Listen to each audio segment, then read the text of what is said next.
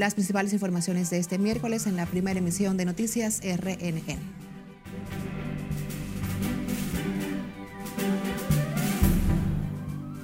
Salud Pública ha entrevistado más de 800 personas en el sector La Sursa, donde fueron detectados dos nuevos casos de cólera.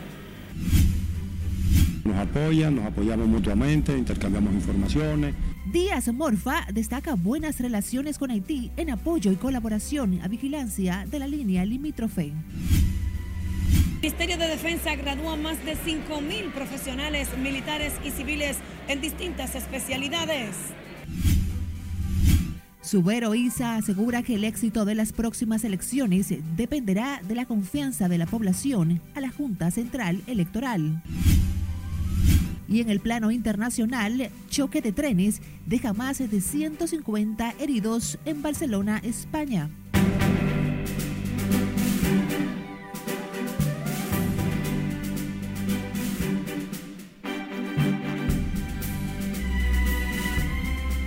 Muy buenas tardes, feliz miércoles, mitad de semana. Gracias por acompañarnos.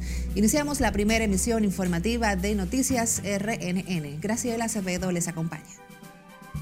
Iniciamos de inmediato con el presidente de la República, Luis Abinader, quien volvió al Congreso Nacional y lo hizo para acompañar a los legisladores en el reconocimiento que le hizo a la familia Hasuri, donde el grupo Capcana fue reconocida como uno de los principales motores del turismo en el país. Nuestro compañero Nelson Mateo está en directo y nos tiene los pormenores. Adelante, Mateo. Buenas tardes. Buenas tardes. Tal y como adviertes, la razón fundamental por la que el Congreso reconoce a Capcana hoy es por la forma sostenida en que ha sabido impulsar el desarrollo turístico en sus más de 20 años establecidos. El presidente Abinader volvió al Congreso y lo hizo para acompañar a los legisladores en el reconocimiento que le hizo a la familia Hasuri, una propuesta del presidente de la Comisión de Turismo de los Diputados, Aníbal Díaz. La realidad lo que más nos llevó y nos sensibilizó a hacer esto fue ver la historia de Cacana, fue ver los momentos difíciles que tuvieron conforme al comportamiento global e internacional. La secretaria del bufete directivo de la Cámara Baja, Soraya Suárez, motivó la resolución que rinde tributos a la familia Azuri. Por cuanto la ciudad destino Capcana ha sido un aliado para fortalecer nuestra marca país frente al mundo y por demás pioneros del sector turismo, uno de nuestros principales motores económicos. Fernando Azuri, presidente del Consejo de Administración del Grupo Capcana, recibió el reconocimiento de la mano del presidente de los diputados como una muestra de que el Congreso Nacional se ocupa de estimular las buenas inversiones, las buenas participaciones que le agregan valor a la República Dominicana. Todos hemos oído o leído que el turismo es la columna vertebral de, nuestro, de nuestra economía. Hoy quiero comunicarles que estamos seguros de que el turismo es el principal vehículo para convertirnos en un país desarrollado dentro de pocas décadas. Cándida Mercedes Toral, viuda Hasuri, cerró el acto destacando las ambiciones empresariales y el talento de sus hijos. Cuando eran pequeños, sabía que iban a hacer cosas grandes, menos mal que se metieron a cosas buenas. Porque eran insoportables. también tenía fuerza para aguantar.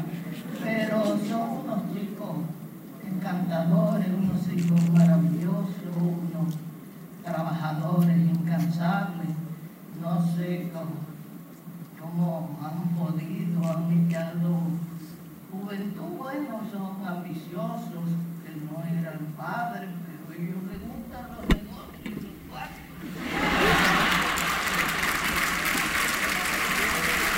ciudad destino Capcana, establecida en la zona costera de la región este, con sus 100 kilómetros de infraestructuras hoteleras, es uno de los principales motores del turismo, con más de 20 años establecida como emporio turístico de ranking internacional. Fernando Hasuri dio garantías de que como empresario toda su familia siempre apostarán al desarrollo de la economía dominicana a través del turismo. De mi parte es todo por el momento. Regreso contigo al CEP de Noticias. Te agradecemos este informe, Nelson Mateo, desde el Congreso Nacional. La vicepresidenta Raquel Peña encabezó este miércoles la decimoséptima graduación ordinaria conjunta del Instituto Superior para la Defensa General Juan Pablo Duarte y 10, donde se invistieron 5.295 profesionales militares y civiles. En el acto, el Ministerio de Educación Superior anunció una resolución que reconoce la titulación retroactiva de egresados de academias militares especialistas en la salud. Nuestra compañera Lauri Lamar nos tiene detalles también en directo. Adelante, Lauri, cuéntanos más. Gracias, buenas tardes. Los graduandos recibieron títulos de grado, posgrado y diplomados, así como especialidades, educación continua y pasantía militar. Nuestro país ha avanzado, entre otras razones, porque ha podido consolidar la educación superior. El ministro de Educación Superior, Ciencia y Tecnología, Franklin García Fermín, anunció la aprobación de las evaluaciones hechas en los hospitales docentes Central y de las Fuerzas Armadas y el doctor Ramón de Lara de la Fuerza Aérea para obtener la certificación universitaria oficial. Se trata de una formación académica que debía ser sometida a un análisis para su posible validación, a fin de garantizar que los especialistas estén en condiciones plenas de cumplir con las normas que en ese aspecto ha establecido el Estado dominicano. Mientras que el rector del Instituto Superior para la Defensa, Francisco Valle Pichardo, exhortó a los graduados a poner en práctica los conocimientos en favor del bienestar social y apegados a los principios. Es aquí donde el institución académica responsable del sistema educativo militar, está compelido a brindar los espacios necesarios que les permita mantener encendida la llama del conocimiento y del aprendizaje. Sigamos luchando para que la educación siga siendo de calidad, pero sigamos luchando para que el futuro sea promisorio. La educación es la base del desarrollo que sustenta cualquier sociedad del mundo. Sin educación todo lo demás se derrumba. La vicepresidenta Raquel Peña tomó juramento a los nuevos profesionales especializados, como contempla el protocolo en este tipo de investidura. Entre los graduados figuran unos 31 militares cursantes de naciones amigas como El Salvador, Guatemala, Honduras, México, Nicaragua y Panamá, tras agotar su estancia académica en la sede del Ministerio de Defensa. De mi parte es todo retorno al estudio.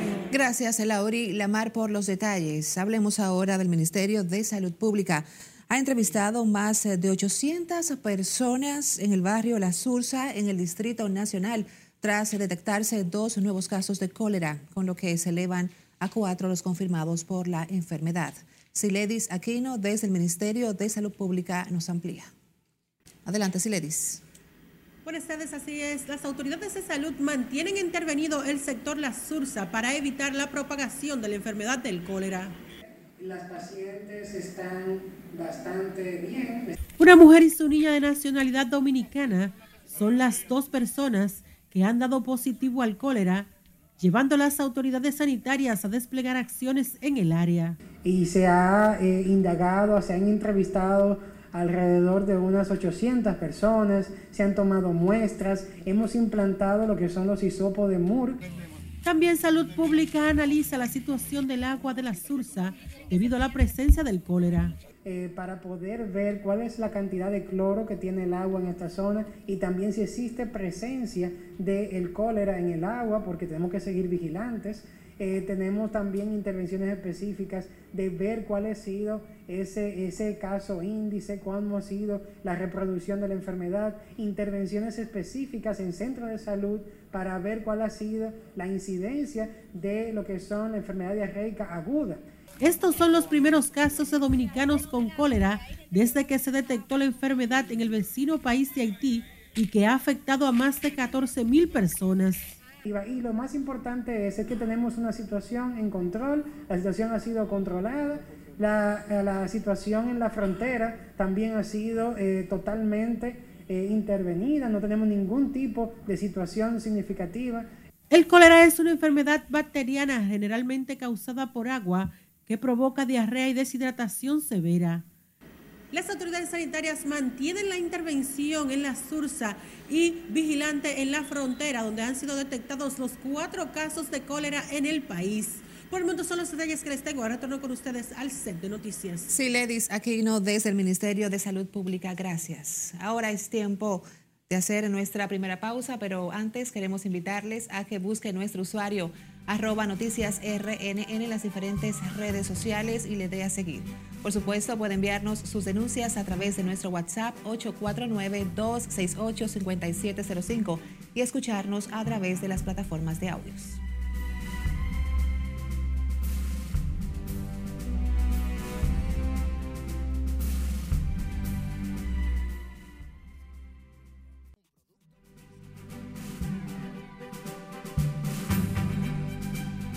Gracias por seguir con nosotros. El riesgo del cólera en la isla La Española, que acoge los países República Dominicana y Haití, es muy alto. Así lo evaluó la Organización Panamericana de la Salud en un informe.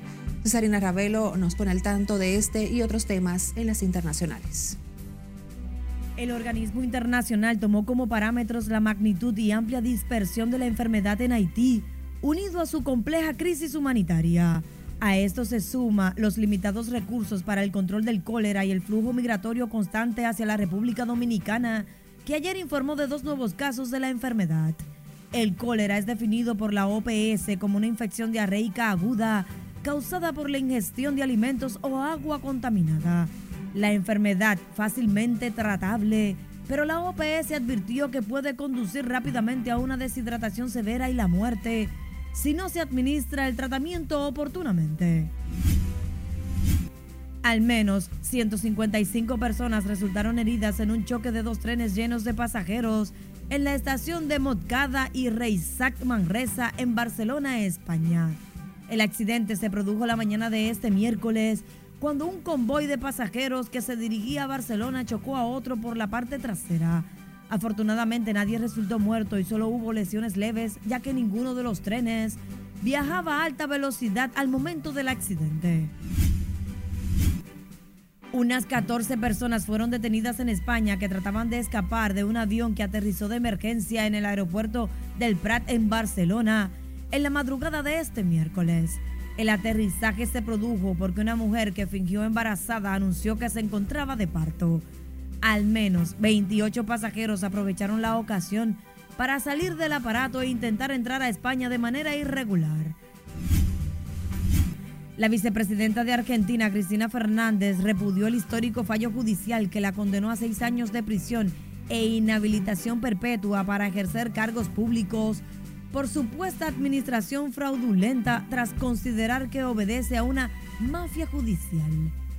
Fernández fue hallada culpable de defraudar al Estado con casi mil millones de dólares tras adjudicación irregular en más de 50 carreteras al alegado empresario Lázaro Báez durante sus dos mandatos. La empresa familiar de Donald Trump, Trump Organization, fue declarada culpable de fraude y evasión fiscal por un jurado de Nueva York, considerado un duro golpe para el expresidente que aspira a volver a la Casa Blanca. Tras un mes de audiencias, el jurado declaró las empresas de Trump culpables de todos los cargos. Un total de 25 personas fueron arrestadas acusados de formar parte de una organización terrorista que planeaba realizar un golpe de Estado en Alemania. La institución precisó que el operativo a gran escala se efectuó en 11 estados federales tras ser detectados 52 sospechosos de ser parte de la organización radical Movimientos Ciudadanos del Reich.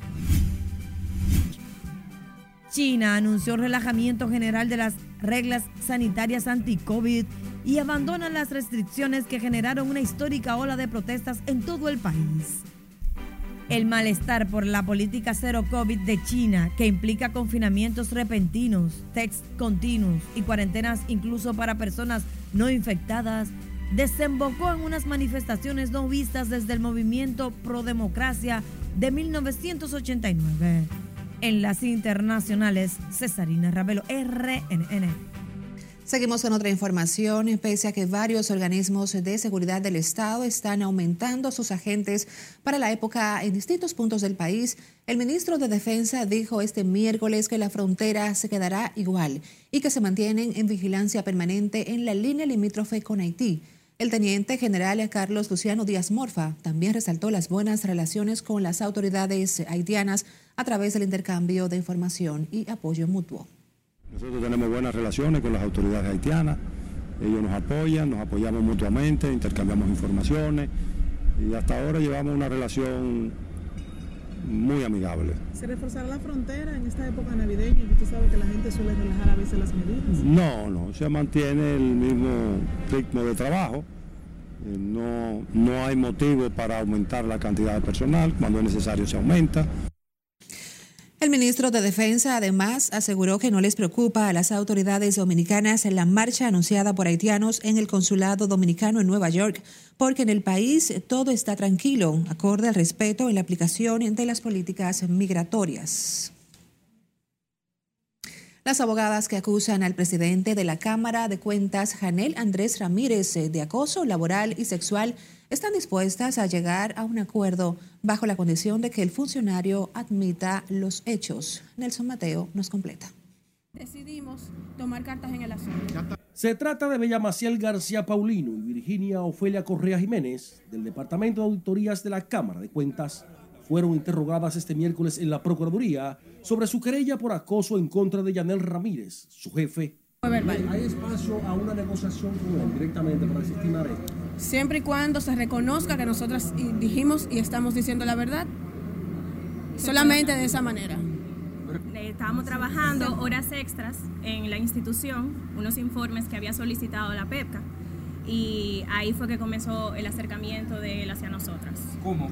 La querella penal en contra del titular de la Cámara de Cuentas también incluye una demanda civil en favor de las mujeres. Bueno, se ha evaluado provisionalmente eh, los daños y perjuicios en 5 millones de pesos, pero eso es provisional, exactamente, sí.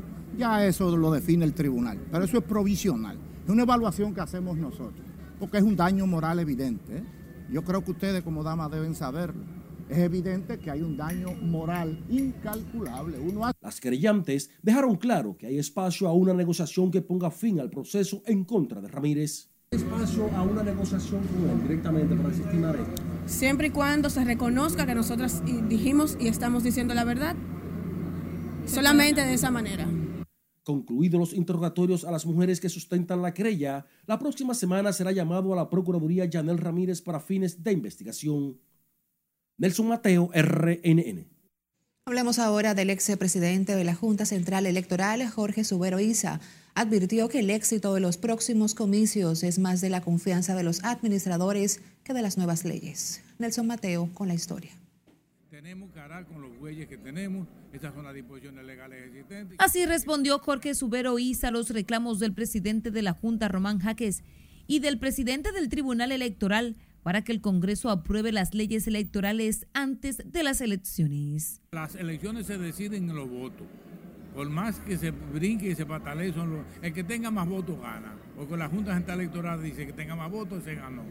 Independientemente de las disposiciones legales. Aquí, lo que pasa es que aquí queremos resolver los problemas, del, incluso los problemas sociales del país, sobre la base de disposiciones legales, de aprobación congresional. Eso no puede ser. Jorge Suberoiza, quien ocupó la presidencia de la Junta Central Electoral en el 1997, no descarta que antes de terminar la legislatura sean aprobadas las leyes comiciales. Garantizó más recursos para el órgano comicial de los 8 mil millones consignados para el 2023. Los procesos electorales requieren necesitan del apoyo eh, militante del Poder Ejecutivo para que puedan ser eh, solventados por la Junta Central Electoral. Sobre todo que la Junta no quiere lidiar con los procesos internos y los partidos le pedimos, casi exigimos que sea la Junta la mediadora.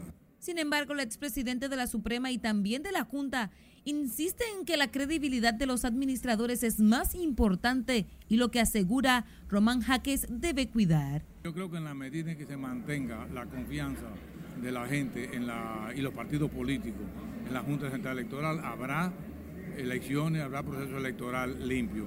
Yo no soy de los que creo que porque haya una disposición legal las cosas ya van a ser mejor o peor. El presidente de la Cámara de Diputados, Alfredo Pacheco, dio garantías de que a la Junta no le faltarán recursos durante el proceso eleccionario del 2024. Margaret Ramírez, RNN. La República Dominicana ha avanzado significativamente en el fortalecimiento de la seguridad operacional de los puertos, logrando mantenerse entre los países más competitivos de la región y reconocidos por entidades internacionales. El presidente de la Junta de Aviación Civil, José Marte Piantini, y Héctor Porcela, del Instituto de Aviación, aseguran que estos logros se ponen de manifiesto con el incremento de los vuelos que llegan al país y la cantidad de turistas que pisan suelo dominicano. Podemos observar la cantidad de operaciones aéreas que hemos tenido. Eh, podemos ver eh, eh, cómo hemos fortalecido todos los sistemas de seguridad operacional en el país. Y, es un crecimiento y podemos observar la gran cantidad de líneas aéreas que se están certificando y recertificando. Hoy por hoy nosotros tenemos un mayor número de conectividad. Por primera vez en la historia de la República Dominicana vemos líneas aéreas dominicanas pujantes eh, en crecimiento y las que vendrán. Lo que indica que la confianza que se tiene eh, en la política aérea de la República Dominicana, tanto en la parte operativa como en la parte eh, comercial, es sumamente importante. El presidente de la Junta de Aviación Civil, José Marte Piantini, y Héctor Porcela, del Instituto de Aviación, dieron estas declaraciones previo a depositar una ofrenda floral en el altar de la patria por el Día Internacional de la Aviación Civil. El piloto aviador Jimmy Mejía hizo un llamado a la Procuradora General Miriam Germán Brito para que haga cumplir la sentencia que autoriza a la madre que le permita ver a sus hijas que desde el primero de agosto del 2019 fueron sacadas ilegalmente del país por su progenitora. Mejía cuenta la odisea vivida y los esfuerzos realizados con el fin de volver a ver a sus hijas, pese a que dicha sentencia le autoriza a compartir con las menores cuyos casos están abiertos en el Distrito Nacional de Niñas, Niños y Adolescentes razón que estamos hoy aquí es para pedirle a la magistrada Miriam Germán que tome cartas en el asunto de un traslado ilícito que ocurrió con mis dos hijas menores. Eh, el traslado ilícito ocurrió en agosto 2019, a pesar de haber una oposición a salir del país.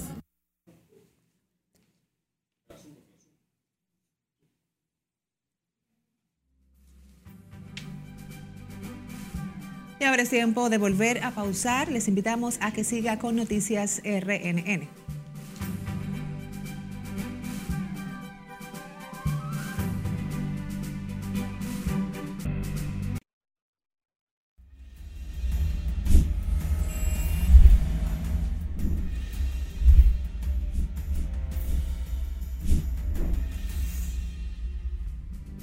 En nuestra línea de WhatsApp nos llegan sus denuncias e inquietudes y por supuesto lo que también se hace viral. Perla Gómez presenta parte de ellas a continuación.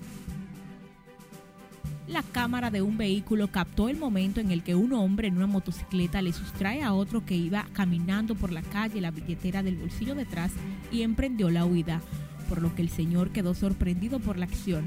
El hecho ocurrió en el sector Gascue del Distrito Nacional. En un audiovisual captado por cámaras de seguridad muestra cómo unos ladrones roban los retrovisores de unos vehículos estacionados en el parqueo de unos edificios ubicados en Los Mameyes. Los inquilinos salieron hasta en ropa interior con piedras en mano para apedrear el carro en donde se subieron los ladrones para escapar. En otro video que nos llega a nuestra redacción se ve el rapto del empresario Seibano Papito Préstamo, perpetrado por varios llevándoselo en un vehículo para que horas después fuera encontrado muerto con varios disparos que le proporcionaron sus agresores. Inmediatamente se realizó el rapto, se originó una persecución policial contra el vehículo en el que se llevaron el empresario, el cual fue abandonado en una zona apartada. Todo parece verse normal en este video. Dos mujeres subiendo las escaleras de un complejo de edificios hasta que éstas se paran a mitad de camino espiando a otras dos que iban ascendiendo para luego atracarlas. Lo que no contaban eran con la astucia de la mujer que iban a asaltar, pues ésta se percató de que algo andaba mal y que iba a ser víctima de un atraco. Con su pistola en mano caminaba normalmente hasta que las antisociales bajan para cometer dicho hecho, por lo que la reacción de la víctima fue inmediata al dispararle, provocando la huida de la escena. Recuerde que usted puede enviarnos sus denuncias o reportarnos sus inquietudes a nuestra línea 2685705. Perla Gómez, RNN. Queremos ahora al sur del país. Dueños de maquinarias agrícolas del Valle de San Juan denunciaron hoy que están a punto de perder sus equipos debido a una deuda que mantiene el Ministerio de Agricultura hace más de tres años. Julio César Mateo nos informa. Se trata de una deuda de más de 295 millones de pesos por concepto de preparación de tierras. El sector maquinaria es la columna vertebral del sector agropecuario y ya nos van a quitar los tractores, no podemos repararlo. Estamos quebrados totalmente. Expresan que tras la declaración de estado de emergencia en San Juan, no se percibe el apoyo para desarrollar al sector agropecuario. Por los niveles de pobreza que tiene esta provincia. Nosotros somos entre las 10 provincias más pobres del país. San Juan es una. Y resulta que nosotros vivimos del agropecuario. Y que un sector tan importante como son los dueños de maquinarias agrícolas, se le presione a unos niveles que puedan pe perder sus equipos no se corresponde. Representantes de organizaciones del sector agropecuario no descartaron recurrir a los métodos tradicionales para exigir el pago de la deuda. Hacemos un llamado de manera desesperada de que ya el gobierno le ordene al señor ministro de Agricultura, Limber Cruz, que cumpla con su palabra, que ya él no da la cara, ya son los funcionarios que están bajo su mando que dan la cara otro problema que afecta a la producción agrícola del Valle de San Juan son las importaciones que impiden la comercialización de los productos nacionales. Que no hay forma de que se pare la importación. Además, tú sabes que hay un acuerdo que es el Tratado de Libre Comercio que es obligado a entrar una parte. Pero si fuera esa solamente que entrara, la de nosotros pudiera salir. Dueños de maquinarias agrícolas del Valle de San Juan esperan que el Ministerio de Agricultura salde la deuda contraída antes de que finalice el presente año 2022 o de lo contrario podrían quebrar. En San Juan de la Maguana, Julio César Mateo, RNN. Les contamos que cerca de un 74% de los servidores públicos ya han recibido la regalía pascual o doble sueldo Así lo aseguró este miércoles el tesorero nacional Luis Delgado, quien explicó que los 26%, equivalente a unos 6.400 millones, no se han desembolsado debido a que esas instituciones no han completado el procedimiento.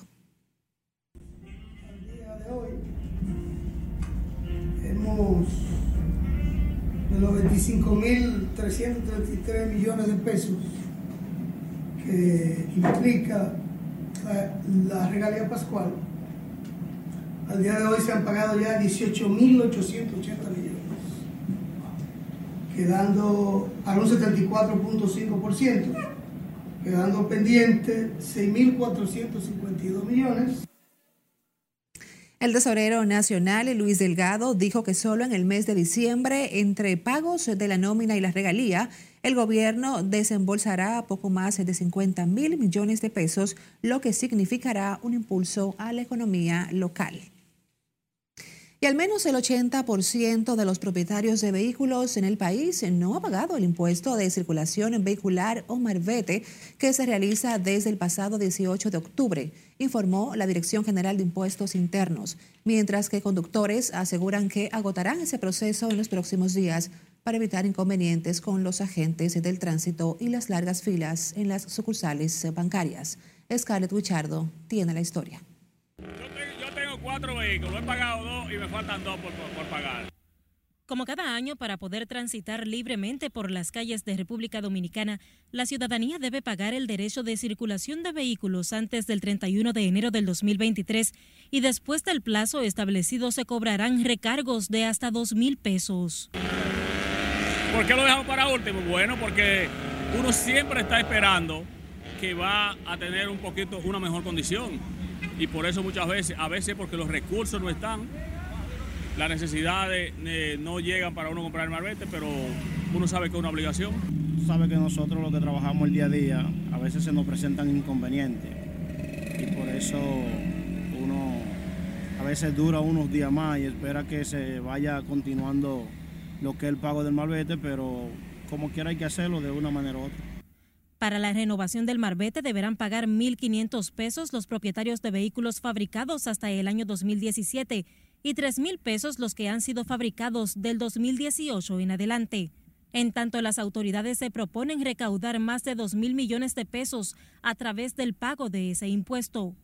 No, no lo he puesto, pero lo tengo ahí, lo compré. ¿Y por qué no lo ha puesto? Lo pongo a final de diciembre, lo pongo. Cuéntenos dónde la gente que deja todo para última hora y usted por qué lo compró tan temprano. Ah, porque estaba en el banco. Estaba haciendo el depósito y lo compré de una vez. Pero no, yo lo saco ya un mes antes, y 15 días antes siempre. ¿Tú lo hacías tiempo? Claro. ¿Por qué? Porque no aguanta esa fila con ese trote y esa cosa, porque de- como quiera que hay que sacarlo en el verde. La renovación del impuesto de circulación vehicular en Internet será hasta el 15 de enero del próximo año. Es Carelet Guillardo, RNN.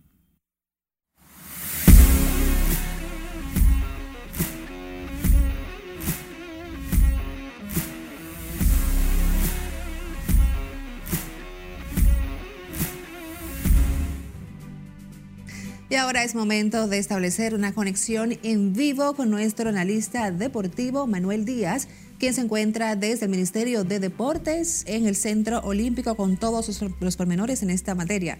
Adelante Manuel, te escuchamos y vemos.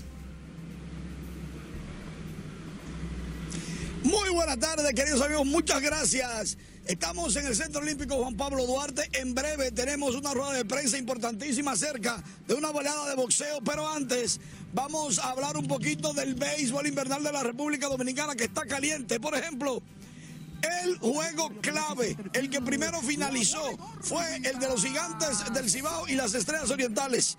En ese partido, las estrellas sacaron la mejor parte, ganando dos carreras por uno y colocándose a un juego de la tercera posición que ocupan los propios gigantes. En otro partido, los Tigres del Licey sacaron el quinto triunfo sobre las Águilas Ibaeñas, dejándolas en el terreno en el noveno episodio cuando conectaron hit, Alfaro conectó hit y con una jugada cerrada en el plato, los Tigres ganaron dos por una y los Toros del Este manteniéndose en la pelea derrotaron 6 por 2 a los Leones del Escogido dándole un golpe mortal a los Escarlatas.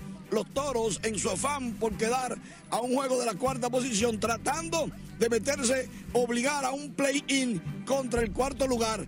Eh, por otro lado, Fred McGriff, atención, Fred McGriff, Salón de la Fama para el 2023, dijo que es clave, que es clave para, es clave para los peloteros dominicanos jugar en el invierno, que él lo hizo y eso lo ayudó a ser el pelotero que es.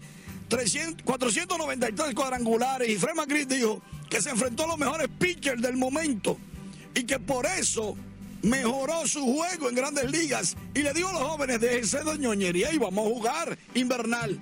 Ahora bien, en el Mundial de Qatar, una sorpresa que ha dejado todo el mundo como pensando si era posible o si es un sueño. Marruecos le ganó a España y Portugal le dio una pela a su contrario y ya tenemos los ocho equipos de cuartos de final. Lo importante de todo esto es que Brasil y Argentina se podrían enfrentar juntos en la próxima ronda del viernes si ganan los dos. O sea, el viernes hay cuartos de final y Argentina y Brasil de ganar van a unas semifinales juntos. Todo el mundo creía que podían llegar a las finales, pero no, no va a suceder. Y entonces vamos a ver qué pasa con, con el fútbol en Qatar, porque no hay juego hasta el viernes. Ahora sí, por aquí tenemos, está, está llegando ahora mismo y vamos, vamos a ayudarnos. Ve acá, Lenín. Estamos en vivo para Noticias RNN y vamos a aprovechar antes de la rueda de prensa y preguntarte de qué se trata esa cartelera de boxeo que, en la que tú vas a participar, que está en juego, dónde será, dame los detalles. Buenas tardes. Eh, será una cartelera que estará patrocinando Dominic Bossing y Sean Bossing en conjunto. Eh, será en el pabellón de esgrima, aquí mismo en el Centro Olímpico, el viernes 16. ¿Y contra quién vas y cuáles son las expectativas? Eh, creo que será un colombiano, eso es lo que tengo la información que tengo hasta ahora, será un colombiano. Eh, será una pelea 8 rounds, tú sabes, para ir volviendo poco a poco. O sea, que tú, no importa quién sea el que venga, tú te preparas para ganar tu, tu combate y punto. Claro, claro, no importa el rival, siempre me preparo para los 12 rounds y siempre un rival fuerte. Y ya el futuro de Lenín Castillo en el boxeo, ¿cuál es? Estamos buscando volver a los top mundiales de nuevo, eh, otra oportunidad para el título. Qué bueno. Dicho sea de paso, es difícil ser boxeador. En estos tiempos más, en Navidad, una pelea cuando se come mucho y tú tienes que estar como en la línea. Sí, siempre, siempre es difícil, pero sabes, cuando hay que hacer, hay que hacerlo. Es mucho sacrificio, ¿verdad? Claro, claro. La dieta sobre todo y el entrenamiento es lo más fuerte. El entrenamiento es lo más fuerte y la dieta. Eso yo puedo ser boxeador, ¿verdad? depende depende de tu, de tu fuerza de voluntad. Pero Félix Manuel Díaz eh, fue, fue más o menos mi tamaño y fue campeón olímpico. Ah, es un caballo. Ese es mío. Ah, Gracias. Entonces me tocó colita, señores. Puede, puede, ¿Eh? claro, claro, ¿Puedo? claro. Claro, pero en otra vida porque ya la edad se me fue. Señores, gracias Lenín. Realmente eh, estoy contigo y estamos contigo, lógicamente. Y contra el colombiano, no, tú le ganas fácil. Vamos a regresar a los estudios. Buenas tardes. Gracias, Manuel. Muy interesante entrevista desde el Centro Olímpico en vivo. Otra nota refrescante. Los organizadores de la Feria Expo Monteplata 2022 invitan a la población a participar de la actividad agropecuaria, ecoturística y cultural de esa provincia. En ese sentido, explicaron que los productores también tendrán la oportunidad de promover y comercializar sus productos. Monteplata consume lo nuestro, que es una feria donde la provincia de Monteplata va a demostrar, va a mostrar, a promover y a potencializar todas sus riquezas agropecuarias y ecoturísticas.